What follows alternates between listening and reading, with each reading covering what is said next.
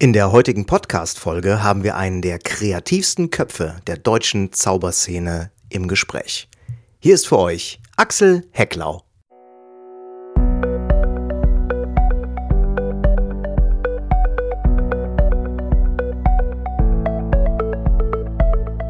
Willst du mehr Erfolg als Zauberkünstler haben? Bessere Shows? Mehr Buchungen? Höhere Gagen? Dann ist der Trickverrat Podcast genau das Richtige für dich. Albin Zinecker und Ingo Brehm von den Zaubertricksern verraten dir hier jede Menge Tipps und Tricks, wie du deine Zauberei erfolgreicher machst. Du findest uns im Internet unter www.trickverrat.de. Hallo zusammen, schön, dass ihr wieder dabei seid. Herzlich willkommen zum Trickverrat Podcast. Hier sind wieder der Ingo und der Albin von den Zaubertricksern und wir haben heute wieder einen Interviewgast für euch eingeladen. Und zwar nicht irgendwen, sondern ja, einen der kreativsten Köpfe, den wir derzeit in der deutschen Zauberszene haben. Nicht nur in der deutschen, sondern mittlerweile auch in der internationalen Zauberszene. Er hat in den letzten Jahren an unzähligen Wettbewerben teilgenommen, hat 2003 und auch 1988 schon den FISM-Wettbewerb gewonnen, einmal im Bereich der Großillusion und dann im Bereich Parlor Magic. Und äh, mittlerweile hat er jede Menge Kreationen auf dem Markt, auf dem internationalen, die ihr garantiert kennt. Äh, da gehen wir gleich noch drauf ein. Jetzt begrüße ich ihn aber erstmal. Hier ist Axel Hecklau. Hallo, alle zusammen.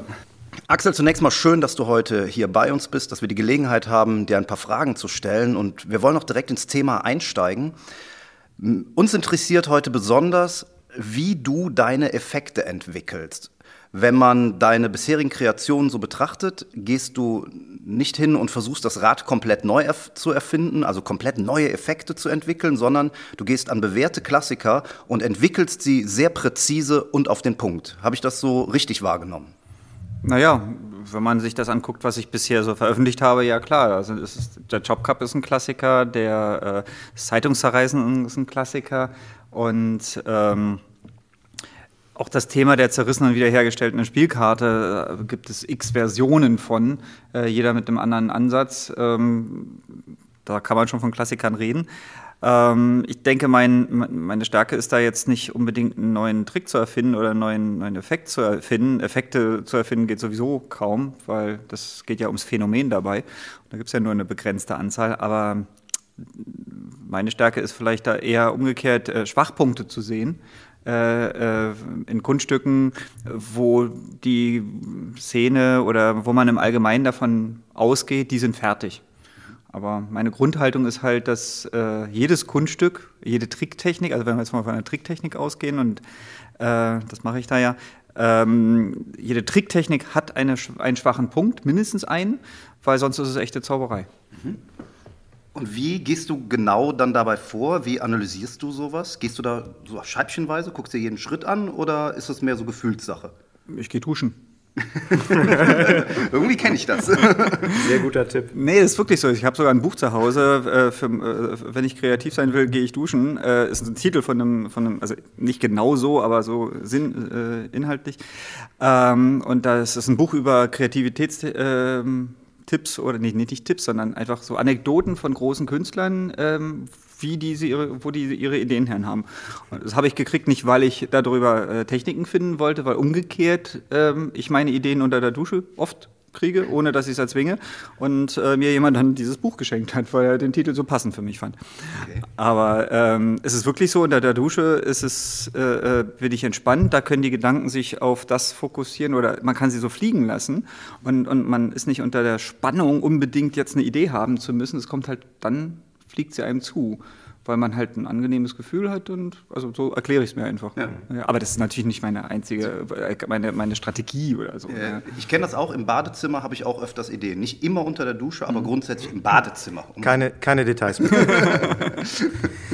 Das heißt also, äh, wenn ich, wenn ich das richtig verstehe, ist es nicht so, dass du einen Effekt siehst, zum Beispiel einen klassischen Effekt, wie nehmen wir jetzt mal das Zeitungszerreißen von Gene Anderson oder mhm. eine Weiterentwicklung, die es vor ein paar Jahren dann von Mark Mason ja gab mit dem No-Tier und du dann in dem Moment direkt schon denkst, oh, da ist ein Schwachpunkt drin, da müsste ich was dran machen, sondern du, du nimmst Effekte wahr, du siehst Effekte und irgendwann fällt dir was dazu ein und dann hängst du dich da. Äh, Na, me da meistens habe ich einen Effekt, den ich äh, interessant finde oder eine, eine Technik, die ich interessant finde oder eine Geschichte, die ich interessant finde. Also mhm. äh, wenn ich eine neue Routine für, für mein Repertoire entwickle und ich entwickle die Sachen immer erst für mich Und dann entscheide ich im Nachhinein, ob ich sie veröffentliche, ob ich sie mit anderen teilen möchte, äh, weil ich der Meinung bin, das äh, ja, es ist äh, gut für die Zauberei an sich. Mhm. Ähm, und es, äh, beim Zeitungszerreißen ist es ein gutes Beispiel. Äh, der Zuschauer sieht halt, eine Zeitung wird zerrissen und wiederhergestellt.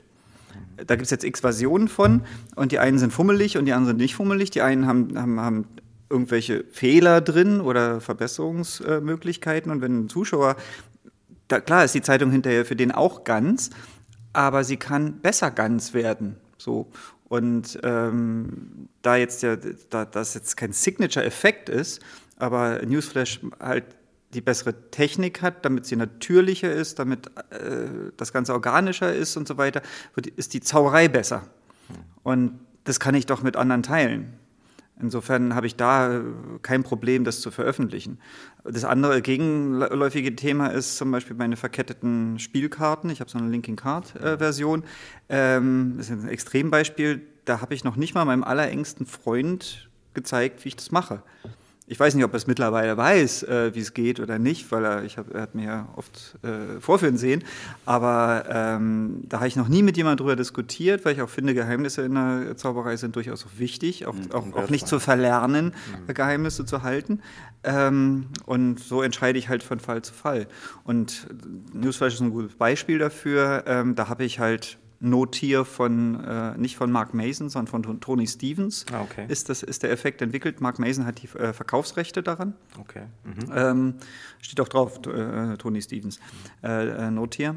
Und fand das halt eine klasse Idee, den ganzen Reisteil wegzulassen und man ist sofort wieder resettet und so weiter. Aber da hat mir halt die Handhabung äh, nicht gefallen und habe da halt für mich mit gefummelt und gemacht, getan, habe überlegt, okay, das nach hinten greifen ist doof und äh, äh, das passiert alles irgendwie auf Kniehöhe und so, das passiert nicht im Frame, also dieses, dieser TV-Frame, Gesicht in der Mitte und dann ringsrum, was man halt im Fernsehen mhm. sieht, ähm, das ist auf dieser oder auf Brusthöhe, also wie würde ich eine Zeitung normalerweise halten und so und habe so mit dem Ansatz zu sehen, okay, da ist ein Schwach, äh, Schwachpunkt, wie kann ich den äh, verbessern, ähm, habe ich angefangen halt die Faltung zu verändern und hatte dann erstmal eine bessere Restauration oder eine natürliche Restauration. Und dann merkt man beim Arbeiten halt, okay, die ist deshalb besser, weil sie fühlt sich erstmal besser an. Und äh, hier habe ich dann nachträglich rausgefunden, hey, ich brauche gar nicht umgreifen, ich brauche nicht die, die, die Zeitung zumachen oder so, ich kann einfach so dastehen, sie ist in voller Größe, in Brusthöhe, mein Kopf ist da drüber, sichtbar, die Leute können sofort reagieren, ich störe den Applaus, den einsetzenden Applaus nicht, weil ich äh, äh, irgendwie noch was falten muss oder so. Und das fühlte sich gleich richtig an. Ne? Und, und, ja, so, und dann habe ich es halt äh, mit Leuten geteilt und die haben mir gesagt, ja, aber das Zerreißen gehört doch auch dazu, weil nur wenn man was zerstört oder gesehen hat, wie was zerstört wird, ist es eine Restauration. Äh, No Tier von Tony Stevens ist kein Zeitungszerreißen, weil sind ja gleich die Stücken. Mhm. Äh, und ist auch keine Restauration, es ist ein Blendo-Effekt. Mhm. Es werden einzelne Teile zusammengefügt und das ist grundsätzlich was anderes von, vom Grundeffekt. Du hast äh, während des Workshops, auf dem wir hier seit fünf Tagen sind, einmal zu einem Teilnehmer in der Feedbackrunde gesagt, am besten nimmst du das Requisit mal komplett auseinander, um zu verstehen, wie es funktioniert.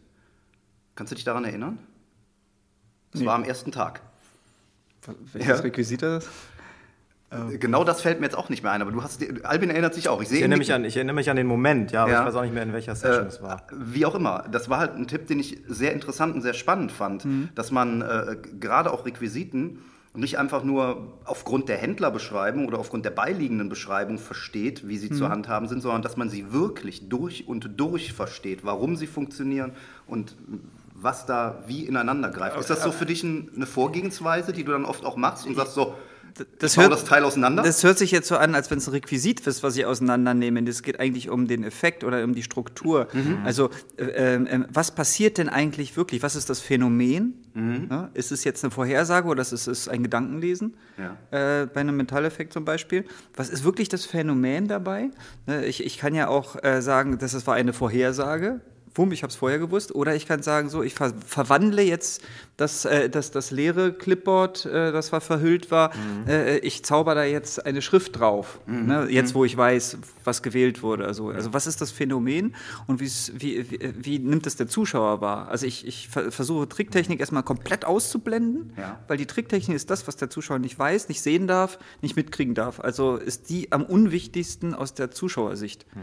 Und ähm, das Wichtigste ist der Effekt für den, für den Zuschauer, dass es toll präsentiert wird, natürlich auch.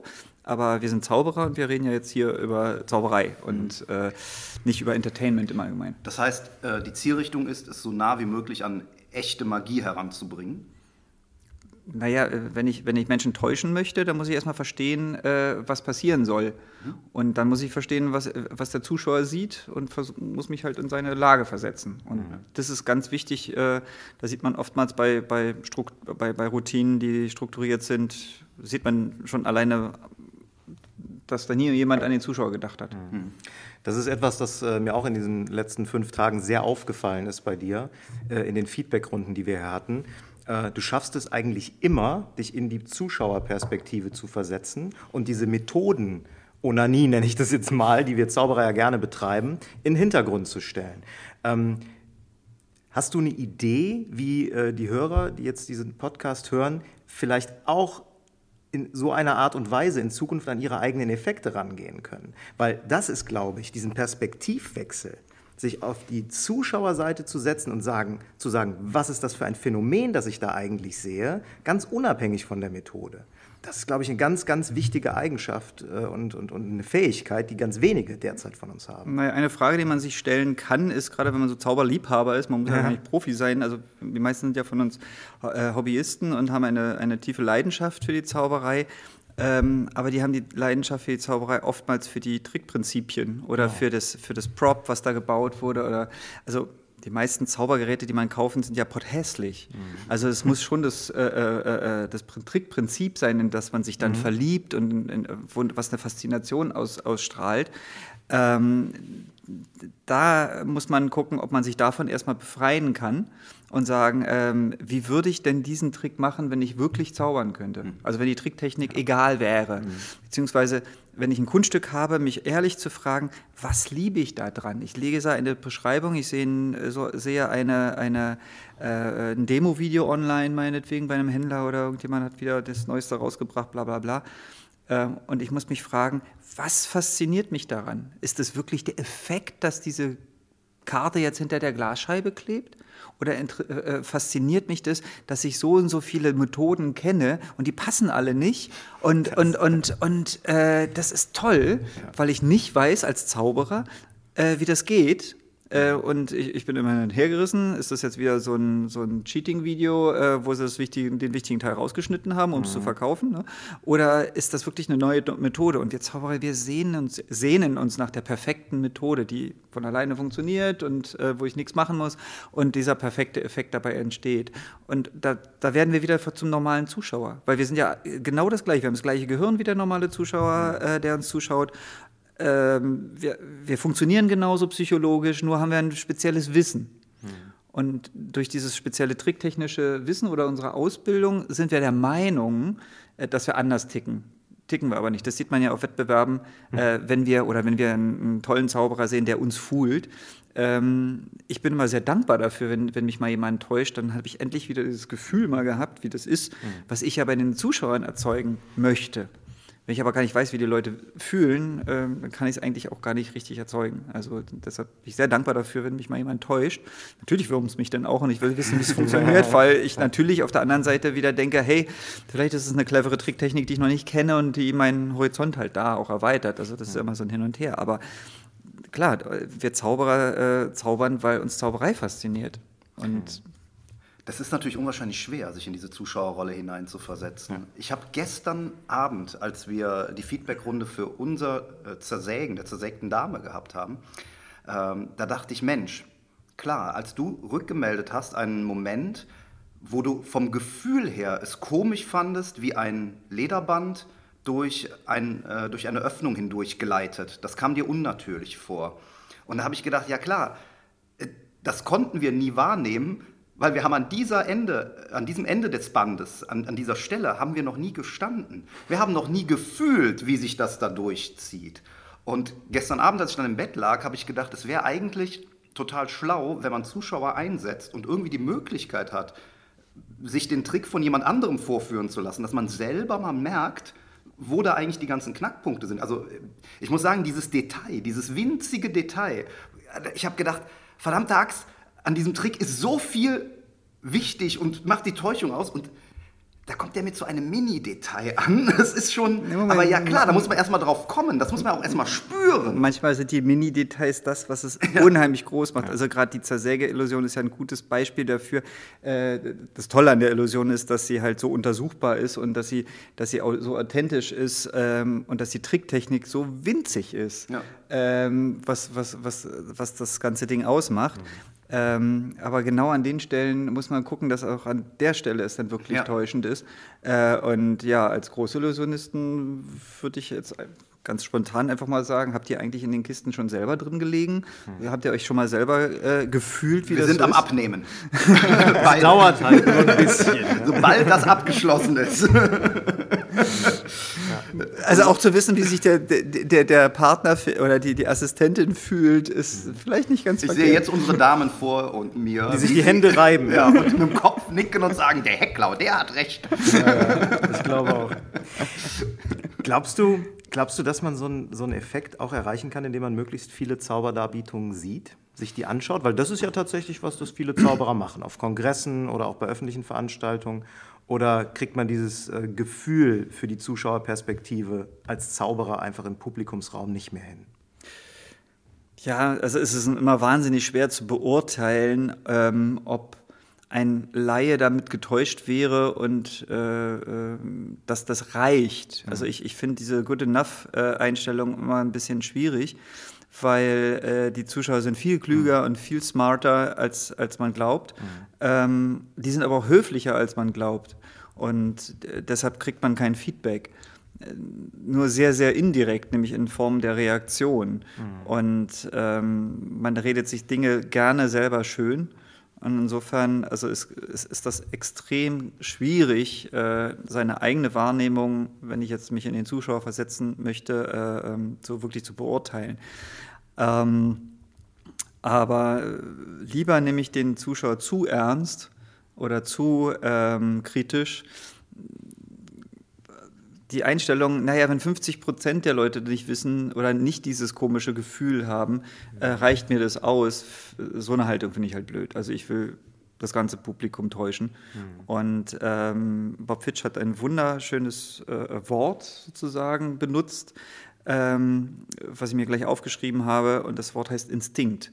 Der Zuschauer weiß nicht, sondern er, er fühlt. Im Bauch fühlt er jede unnatürliche Bewegung. Ich meine, in meiner Session haben wir an einer Handbewegung äh, gearbeitet, eine halbe Stunde lang, äh, die, die äh, winzig ist, mhm. aber die alles verrät. Die alles, also die eine, die Illusion zu, zu, äh, zusammenstürzen Stimmt. lässt, nicht weil man weiß, was der da gemacht hat. Man weiß nur, der hat da was gemacht, mhm. was nicht nötig war. Mhm. Ich habe mir in diesem Zusammenhang aufgeschrieben, jedes Detail zählt. Und an jedem Detail lohnt es sich zu arbeiten. Natürlich. Und äh, ich muss jetzt gerade daran denken, dass eines deiner ersten Seminarhefte, glaube ich, Details hieß. Ne? Nee, effektiv. Effektiv? Aber wie komme ich denn auf Details? Das ist das zweite. Achso, ja dann. äh, jetzt würde mich aber mal interessieren, du hast jetzt vor kurzem ein Toast-Out-Deck neu rausgebracht, ja. auf den Markt geworfen, wie man so sagt. Ja? Eig eigentlich ist es noch gar nicht so richtig beworben, aber. Ja, mich würde jetzt mal interessieren, welche Aspekte hast du in diesem äh, Effekt ja, verbessert? Was, wo hast du gesagt, hier lege ich jetzt mal einen Schwerpunkt drauf, ohne jetzt in die Tricktechnik zu gehen, mhm. weil das ja, ist ja, ja öffentlich hier auch. Ähm, nein, nein, ist klar. Hören. Also äh, ich beim Toaster Deck ähm, ist es halt so, es gibt wahnsinnig viele Varianten davon. Äh, viele, viele Gro Größen haben sich damit beschäftigt und haben Details hinzugefügt. Die haben aber alle eine äh, Denkrichtung gehabt. Und ähm, die Denkrichtung war halt, alle Zuschauer, ähm, allen Zuschauern wird gemeinsam die, die, gedachte Karte gesagt und ähm, alle gemeinsam setzen sich hin als Bild, als theatrales Bild. Wump, ähm, und die, die Leute applaudieren. Also es ist so ein, also viele sehen da auch einen Eröffnungseffekt drin. Ne? Also ich, ich komme raus, die vier Karten, die Leute gucken in ein Kartenspiel rein und der, der, der Magier weiß sofort äh, die, die, diese vier Karten und als Zeichen, dass es richtig war, setzen sich halt hin. Ähm, und ich wollte immer, also A hat mir immer gefehlt, der Moment, wann der Künstler eigentlich erfährt, dass es diese Karten sind. Wann passiert das Gedankenlesen? Oder ist es überhaupt ein Gedankenlesen? Ist es eine Beeinflussung? Also die Frage nach dem Phänomen mhm. ist die eine Sache gewesen. Und dann war mir dieser, Eff dieser Effekt, dass hier vier Leute sich gleichzeitig hinsetzen oder fünf oder wie auch immer man äh, das machen möchte, ähm, war mir zu verwirrend. Deshalb, weil, wenn ich mich in die Zuschauerperspektive versetze, ist, okay, vier Zuschauer haben da jetzt eine Karte im Kopf ähm, und der Zauberer nennt vier Karten und sagt, setzen Sie sich bitte hin. Wenn es richtig war, dann muss ich, ich als Zuschauer erstmal denken, okay, der hat jetzt eine Karte genannt, die Leute haben sich hingesetzt. Das bedeutet doch wohl, dass die richtige Karte, dass jeder die richtige Karte hatte. Ähm, das heißt, der Zauberer wusste, welche das ist und ja, jetzt kann ich applaudieren. Ja. Da passiert eine ganze Menge im Kopf. Dauert lang, bis der Groschen fällt. Das dauert halt lange, bis der Groschen fällt. Aber hinterher ist es alles so, äh, wer hatte denn jetzt welche Karte und äh, also der für, Instinkt. Für, für, für, ja. für, mich ist irgendwie so, so der Effekt so durchgerührt. Mhm. Ne? Und das wollte ich klarer haben. Und ich habe mir halt vorgestellt, es wäre doch super schön, wenn ich jetzt zum ersten Zuschauer sage, okay, denken Sie mal nur an Ihren, Ihr, Ihr Symbol. Und ich sage ihm, Sie denken an Herz. Und der sagt, ja. Mhm. Und dann gehe ich zum nächsten Zuschauer, Sie denken an Karo. Ja. Und ich gehe zum nächsten Zuschauer und sage, Sie denken Kreuz. Und der sagt vielleicht, nee. Ich so, ah, aber zweimal hat schon geklappt. So, der nächste und so. Dass wirklich der Prozess des Gedankenlesens äh, ist. Ich habe mehr Effekte. Ich habe hier einen Effekt, also ich habe vier Zuschauer da. Ich habe vielleicht zwölf Effekte, weil ich Teilergebnisse halt gebe. Äh, und zum Schluss äh, mache ich es halt dramatischer und dann sage ich vielleicht, äh, okay, bei Ihnen war es Karo und dabei war es, äh, bei Ihnen war es was, was Herz. Und, Sie haben die Karo 2 und Sie haben den Herzkönig. Bitte nehmen Sie Platz, wenn es stimmt. Mhm. Äh, und dann also ich kann, habe auch flexibel, mehr Flexibilität, damit zu spielen ähm, und, und äh, da habe ich halt neu, nach einer Trick, Tricktechnik gesucht. Aber ähm, die Inspiration dafür war ganz klar ein Toss-Dot-Deck, was es schon gab. Hm. Ne? Also das von, von Edward Stein, also Miracle Maker, nee, wie heißt er jetzt? Ja, äh, Miracle Maker? So hieß er mal. Hieß er mal, ja, ja. Mhm. Äh, Edward Stein, also Heiko Schenkendorf ja. ist sein richtiger Name. Mhm. Das äh, Samadhi-Deck, ist eine tolle Sache, sehr empfohlen. Äh, und äh, da habe ich halt total viele zusätzliche Ideen noch gehabt und deshalb konnte ich Science leider nicht für meine Vorführung benutzen. Und, aber es ist auch so gewesen, dass ich nie, nie gleich habe, oh, hier ist was und da kann ich ein neues Produkt draus machen, sondern erstmal äh, für mich und dann irgendwann entscheidet man dann halt, ob, ob man es auch teilt. Und auch, auch hier ist es wieder, das ist fast ein Klassiker. Mhm. Und, und, und da ist jetzt ja auch immer, eine, da ist auch definitiv eine Geschmacksfrage, weil es sehr äh, auf die Präsentation ankommt, ob jetzt meine Variante jemandem besser passt oder die klassische Variante äh, jemandem besser passt. Es kommt auch mal auf die Situation drauf an, in der ich überhaupt auftrete. Also in meinen Kunststücken, die ich veröffentliche, sieht man sehr, also glaube ich, kann man sehr gut spüren, unter welchen Bedingungen ich auftrete Mhm. Weil die sind automatisch für diese Bedingungen optimiert. Mhm. Also äh, äh, ein, ein Cola Cap ist jetzt nicht für 1000 Leute gedacht. Ja, klar. Oder ein, ein Chop Cup, äh, also mein Just a Cup ist definitiv eine Table Hopping Routine, die ich auch im, im kleinen Stand-up-Rahmen vorführen kann. Ähm, Genau dafür ist es optimiert. Ne? Oder hier Out of this World, meine Out of this World-Version, ist ganz klar optimiert auf eine bestimmte Situation. Nämlich, ich habe keinen Tisch, ich stehe an der Bar und ich soll noch was zeigen, was länger dauern kann, weil die Leute mich schon gesehen haben oder so. Hier, mach doch noch mal ein oder so. Aber ich habe da keinen Tisch und ich habe nicht die Zeit, nicht die Aufmerksamkeit. Danach habe ich die Tricktechnik entwickelt, mhm. äh, nach dieser Prämisse. Ja. Weil den Effekt habe ich nicht neu erfunden. Also wäre dieses Tossed-Out-Deck jetzt auch nicht geeignet für ein Bierzelt zum Beispiel, weil ich, es da schneller gehen müsste. Ich kenne keinen Zauberer, der für ein Bierzelt geeignet ist. Ja.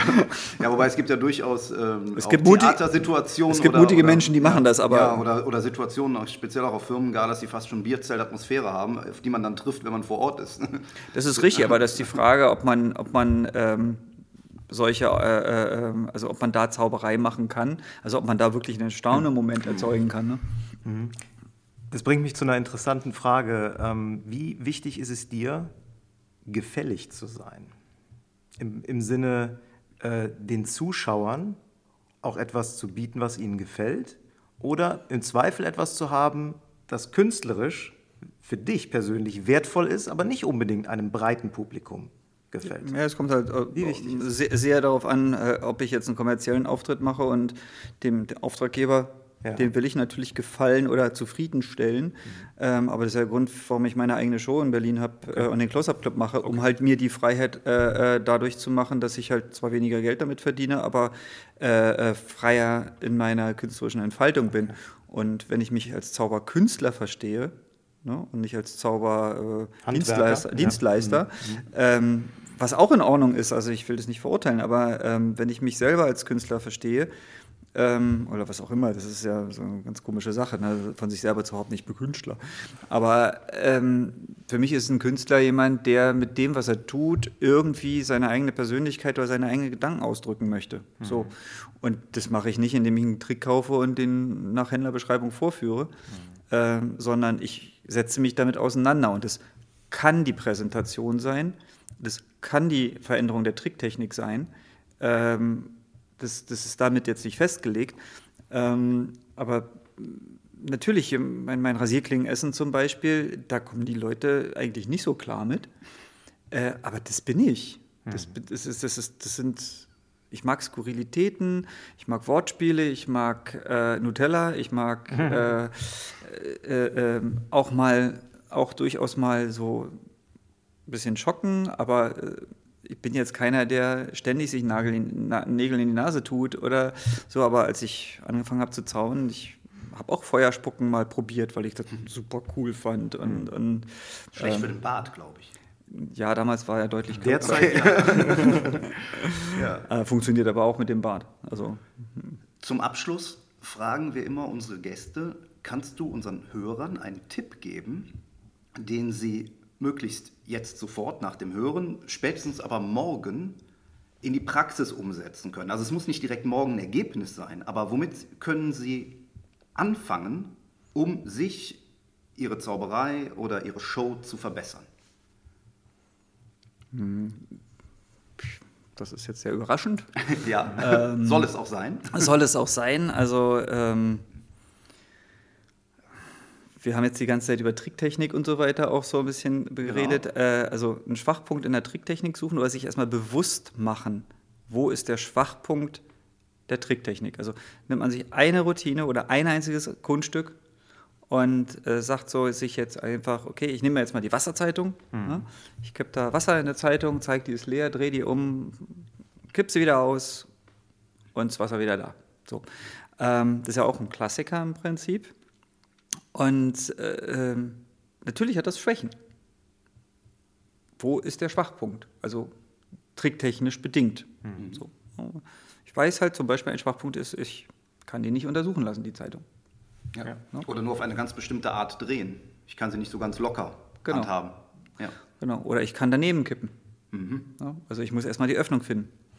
Oder ähm, also rein, rein, rein, tricktechnisch auch das, das Volumen ist begrenzt. Ne? Ja. Also ich würde da lieber einen Liter reinkippen. Ja, und einen Schlauch. um also, also einen Liter in eine Wasserzeitung zu kippen ähm, oder ich, ich kippe ein Glas, 0,2er Glas rein, hole aber äh, äh, ein Maß Bier wieder raus. Ne? Also ja. wäre schon, wo man was verbessern könnte. Ne? Ja. Also einfach, wo ist denn, wo sind meine Limits? Ne? Und in dem Fall jetzt wäre Limits, ja, gehen halt nur 0,2. Aber wie kann ich das denn ändern? Ist es denn änderbar? Kann man vielleicht, weil ich meine, das Gimmick dazu, das kriege ich halt beim Händler und das ist halt so, funkt. Wenn ich selber baue, kann ich da vielleicht was dran ändern, auch an der Drehsituation ne? ja, zum Beispiel. Super. Okay. Und wer jetzt keine Lust hat, sich mit den Schwierigkeiten des Tost-Out-Decks zu beschäftigen, der findet das Tost-Out-Deck natürlich bei Axel auf der Webseite. Oh, Werbung. ja, Nein, das war keine Werbung, das war ein Tipp. Gut, das Ding heißt übrigens Mind Visit. Okay, dann können wir das denn, können wir das denn schon verlinken? Du sagtest eben, es ist noch nicht in der Werbung, aber es kommt jetzt so nee, langsam. Nee, es ist, ist veröffentlicht. Ich habe okay. also ich habe bis jetzt erst nur bei Facebook gepostet ja. und in der Gini war eine Anzeige drin. Ja. Äh, also es ist erhältlich, aber ich, ich habe selber noch gar nicht. Dann wird, das, dann wird das auch verlinkt. Ja, dann bekommt ihr den Link in den Show Notes und könnt da mal draufklicken, euch das näher ansehen. Okay. Axel, vielen lieben Dank für Sehr deine gerne. offenen Worte. Hat uns sehr gefreut. Ja, für die spannenden Gedanken vor allen Dingen, auch zum, gerade zum Thema äh, Perspektivwechsel, Zuschauerperspektive einnehmen. Das finde ich eine ganz, ganz wichtige Richtung, eine ganz mhm. wichtige Denkrichtung, in die wir kommen müssen. Und ähm, ja, auch von mir danke und ich würde sagen, wir drei, wir gehen jetzt duschen. Ja, genau. Tschüss zusammen. Aber warm, warm. Natürlich. Und, und getrennt, bitte. Ciao. Tschüss.